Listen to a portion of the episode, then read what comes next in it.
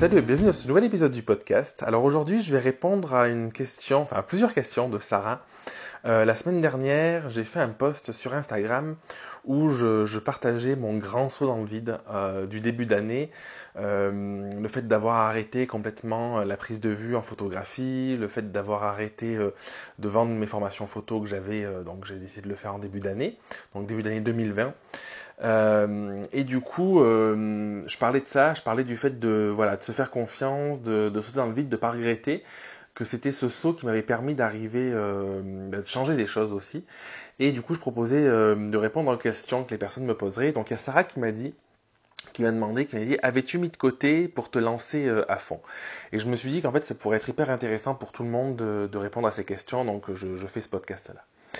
Euh, donc pour remettre un petit peu de contexte, si tu n'as pas suivi, euh, jusqu'en 2019, je vivais principalement de la photographie. Euh, donc c'était une bonne partie de mon chiffre d'affaires, de la prise de vue pour les particuliers en faisant du mariage, des séances couple, famille, portraits, etc. Et j'avais quand même développé depuis quelques années en parallèle la formation. Et je sentais depuis, je pense que ça remonte à fin 2018, début 2019, euh, je sentais cette envie de développer encore plus la formation et surtout de développer l'accompagnement. Je faisais du, coaching depuis plusieurs années déjà euh, pour les photographes, mais j'avais cette vision de me dire euh, ce que j'arrive à apporter aux personnes, ce que j'arrive à apporter au monde, entre guillemets, ça va au-delà de la photographie, ça va au-delà des photographes et ça va même au-delà d'une simple pratique d'un simple métier en réalité.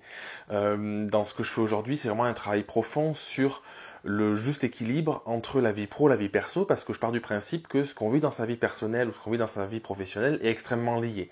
Et ce qu'on va vivre dans son entreprise, ça en dit long sur qui on est, sur les blocages qu'on peut avoir, et parfois dans sa vie, euh, sa vie euh, personnelle, le fait de débloquer des choses, se sentir mieux dans son couple, dans sa vie de tous les jours, ça permet aussi d'avoir une entreprise qui est plus alignée, plus à son image et qui fonctionne mieux. Euh, donc j'avais cette envie de, transition, mais j'étais un petit peu pris parce que bah, tu, te, doutes, quand tu as une activité qui marche bien, qui te génère du chiffre d'affaires et qui te permet de vivre, c'est d'autant plus compliqué de, de, passer le cap. Et je pense que c'est le cas quand on est salarié. Je sais qu'il y a beaucoup de personnes que j'ai euh, que j'ai suivies, que j'ai accompagnées ou que je connais, qui ont cette difficulté de se dire je suis salarié, je suis à mon compte, j'ai envie de me lancer dans mon projet, mais j'ai du mal parce qu'il y a il y a le côté, ben, j'ai un CDI, j'ai un, je sais pas, j'ai un bon revenu, je, je, saute dans le vide, je sais pas où je vais. Je peux pas avoir la garantie que ce que je fais va, va marcher ou pas. Mais en réalité, c'est pareil quand on est à son compte. Et euh, quand on à son compte et qu'on a une activité qui marche bien, quand on décide de changer ou d'aller voir ailleurs, de faire quelque chose de différent ou de ou même ça change pas complètement en fait de, réorganiser des choses, ça peut faire peur parce qu'on se dit ouais mais ok jusqu'à aujourd'hui ça marchait bien. Est-ce que toutes les années où j'ai construit ou j'ai bâti quelque chose, moi quand j'ai pris cette décision, ça faisait euh, entre 7 et 8 ans, enfin entre le début de la décision et le moment où j'ai acté euh, que je m'étais lancé, du coup tu te dis mais est-ce que les 8 ans que je viens de passer à construire quelque chose, est-ce que c'est pas perdu? Et ça, c'est un premier point, je pense, hyper important. Je vais répondre aux questions de Sarah après, mais c'est important de faire ce, petit, cette petite intro. Euh, c'est que j'avais en, tête un truc qui était fondamental, c'est que je ne perds rien. Et ça, c'est hyper important parce que souvent, on a du mal à, prendre une décision et à changer les choses parce qu'on voit ce qu'on a à perdre plus que ce qu'on a à gagner. Parce que forcément, ce qu'on a à gagner, c'est pas palpable, c'est pas encore réel, c'est juste des projections mentales. Et du coup, on a tendance à se rattacher à ce qui existe réellement, concrètement. Et du coup, le reste, en fait, à, le transformer plutôt en peur, en se disant, ok, j'ai envie de ça, mais est-ce que ça va se passer? En se créant des schémas euh, mentaux qui font que du coup, on n'y va pas. Donc, je vais répondre aux questions de Sarah. Sarah me demande, et c'est lié à ça un peu, avais-tu mis de côté euh, donc de l'argent, je suppose, euh, pour te lancer à fond? Donc ça, c'est une question qui est hyper importante. je pense que ça dépend des caractères. Euh, je pense que c'est compliqué de se dire euh, qu'est-ce que je mets de côté, combien je mets de côté, quelle est la valeur qui fait que euh, si je l'ai de côté, je serai rassuré. En fait, l'argent, c'est une énergie, ça rentre, ça sort, c'est quelque chose qui, qui, est toujours en mouvement. Et en réalité, le truc, c'est que tu peux avoir 10 000 euros de côté, si tu fais des investissements, si tu te formes et tout, euh, en un mois ou 15 jours, un mois et demi, je sais pas, en fait, ils peuvent disparaître, tu vois. Donc après, euh, la vraie question, j'essaie de faire le parallèle entre ce que moi j'ai vécu et euh, des enseignements que j'en ai tirés ou ce qui peut t'aider. La vraie question, c'est pas de se dire, c'est de, de, regarder comment tu fonctionnes. Si c'est important pour toi d'avoir un peu d'argent de côté et que ça te rassure et ça te permet de faire le pas pour te lancer dans le vide et changer de projet ou développer ton projet, c'est important que tu le fasses. Mais mets-toi une somme parce que sinon, ce sera jamais assez. C'est-à-dire qu'en fait, quand on est dans la peur, c'est une peur qu'il y a derrière de ne pas avoir assez. Et quand on est dans cette peur-là, le problème, c'est que tu pourrais avoir peut-être 20 000 euros de côté, ça te rassurerait, mais si tu as vraiment cette peur-là profonde, tu auras les doutes quand même d'être dans le manque et de te dire, ouais, mais ok, bah, si j'ai 20 000 euros, ça, va me tenir quelques mois, mais est-ce que ce sera assez, est-ce que ce sera suffisant? Et du coup, tu risques de prendre les mauvaises décisions, en tout cas de ne pas prendre des décisions qui sont les, les plus justes pour toi. Donc pour répondre à la question de Sarah, moi, j'ai pas vraiment réfléchi en réalité, euh, très honnêtement, à, ça. J'avais, je pense que j'avais à peu près 15 euh, 000 euros sur le compte de la SAS, sur le compte de mon entreprise. Et euh, je me suis pas dit est-ce que c'est assez, c'est pas assez? Je me suis dit bon j'ai cet argent là et puis on ira, euh, on, verra ce que ça donnera. En fait, je me, me suis pas vraiment posé la question. Et ce qu'il y a derrière, c'est que je pense que j'avais tellement l'envie de changer, tellement l'envie de, faire ce saut pour, euh, pour me sentir beaucoup plus aligné, que je me suis pas questionné, que c'était pas un frein et que je voyais euh, plus la, force et la, hum, je sais pas comment dire, que je voyais plus la transformation qu'il y avait derrière, que je, je, visualisais plus que ça me ferait d'arriver à faire ce saut-là, que de me dire il faut que j'attende encore euh, six mois pour avoir plus d'argent de côté. Parce que du coup, ce qu'il faut bien avoir en tête, c'est que plus tu attends, et plus tu es, dans, une situation qui ne te convient pas, tu dois subir cette situation-là. Donc du coup, c'est pas forcément confortable et agréable. Et moi, c'était plus confortable pour moi de me dire j'y vais, j'essaye de changer, plutôt que de me dire j'attends pour euh, générer plus d'argent. Donc ça, c'est quelque chose qui est très important. Il y a un truc que j'ai fait quand même euh, donc euh, sur un plan plus sécuritaire, euh, c'est une autre question de, Sarah, mais du coup j'en parle, là, c'est de lancer mes formations photo en début d'année une dernière fois, donc début 2020, en me disant ben, je, les, relance une dernière fois, comme ça ça me permettra vraiment de, générer un peu de chiffre d'affaires supplémentaire, et comme ça je suis, ok avec moi-même de me dire après je les propose plus. Donc c'est ce que j'ai fait, donc j'avais, voilà, comme je te dis, j'avais cette somme là de, de côté. en réalité elle est partie très très vite parce que je, je me suis payé du coaching je me suis fait accompagner, j'ai acheté des formations, tout ça. Et euh, je pense que c'est pas, c'est pas, voilà. Pour moi, c'était pas la métrique principale. Après, ça dépend de chaque personne. Si pour toi c'est hyper important, ben fais en sorte de planifier ça. Essaye de te dire, ok, je me laisse six mois pour mettre le max de côté et on verra après. Après, le risque de ça, c'est que euh, moi je le vois dans, dans, beaucoup de personnes qui ont, par exemple, quand ils se lancent euh, encore du chômage, des choses comme ça, ben je crois qu'on met pas la même énergie. Parce que si on sait qu'on a un filet de sécurité, c'est pour ça que je parle d'un saut dans le vide, ben du coup le filet de sécurité, on se dit bon ben c'est bon, j'ai le temps. Et je vois beaucoup de personnes qui se lancent et puis qui qui, vont tranquillou et qui prennent parfois ben, un an, un an, deux ans le, temps de leur chômage par exemple, et qui se retrouvent euh, le couteau sous la gorge au bout de deux ans en se disant merde c'est fini et puis j'ai pas bâti ce que je voulais. Moi dans c'est mon caractère, il n'y a pas de jugement de valeur, mais dans mon caractère, je suis plus en mode me dire j'y vais parce que comme ça, ben, presque j'ai pas le choix, tu vois. Alors t'as toujours le choix, bien évidemment, j'ai fait un épisode là-dessus, mais dans le sens où j'y vais, et euh, quoi qu'il arrive, bah du coup, euh, je, pourrais mettre les choses en place et je prendrai des décisions qui font que j'avance euh, rapidement. Et bon, moi c'est quelque chose qui, m'aide et pour lequel je suis ok avec ça. Euh, Sarah me demande ta situation était-elle stable et socialement sécuritaire? Alors, euh, je ne sais pas de ce qu'elle entend par là. Donc stable euh, et socialement sécuritaire. Donc socialement, dans ma vie de tous les jours, oui, je pense que si la question c'est est-ce que j'ai été bien accompagné, oui, je pense que c'est hyper important. Euh, J'avais Émilie, donc euh, Émilie, si tu écoutes ce podcast, euh, une coach pour justement m'aider à faire cette transition. Je pense que c'est important de, de, se faire aider, de se faire accompagner. Alors la transition, c'est nous qui, qui, devons la faire, hein, les personnes ne vont pas la faire à, à ta place. Par contre, le fait d'avoir quelqu'un à qui tu peux te référer, quelqu'un qui peut vraiment t'aider sur, euh, sur le chemin, je pense que c'est vraiment quelque chose qui est, euh, qui est hyper important. Donc ma situation était stable je sais pas quoi répondre en vrai, euh, oui et non, dans le sens où euh, c'était instable parce que je voulais plus faire ce que je faisais, parce que j'étais inconfortable à l'idée de, continuer euh, cette vie-là.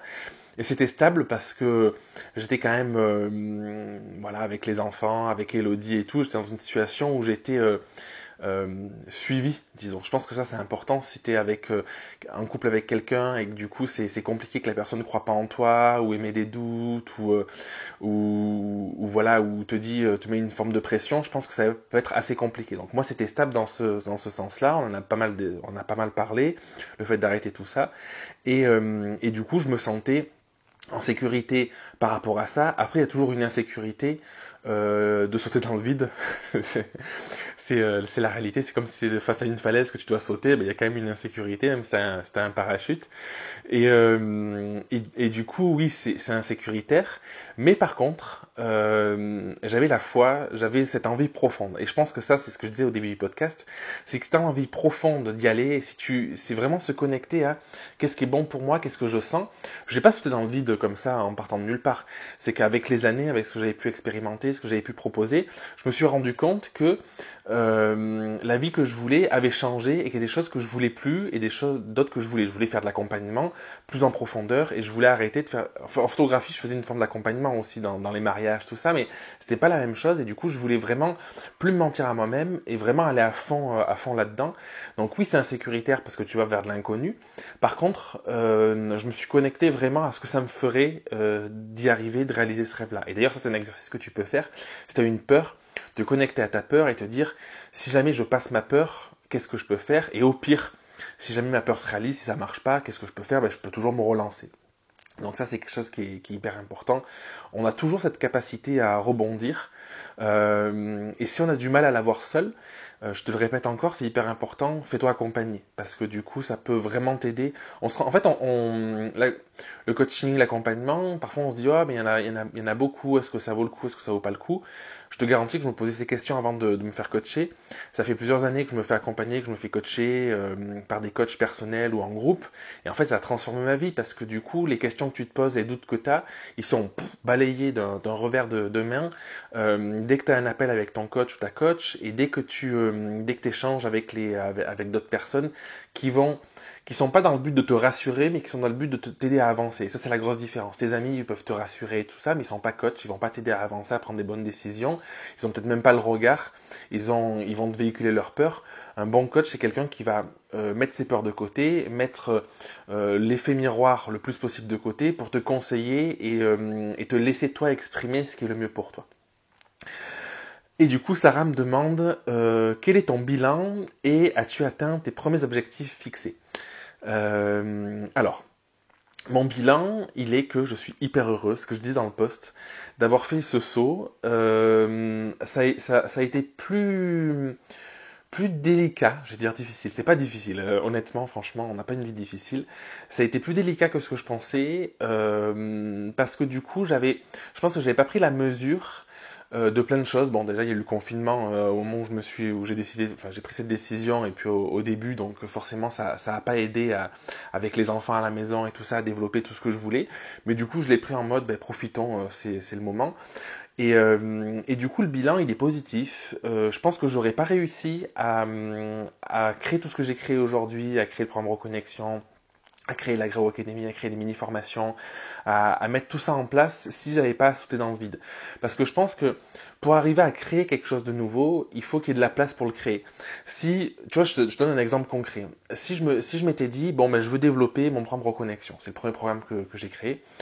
Euh, et si je m'étais dit, je, le fais en faisant quelque chose à côté, bah, du coup, toute l'énergie, j'ai mis 100% de mon temps de dispo pendant le confinement à le créer.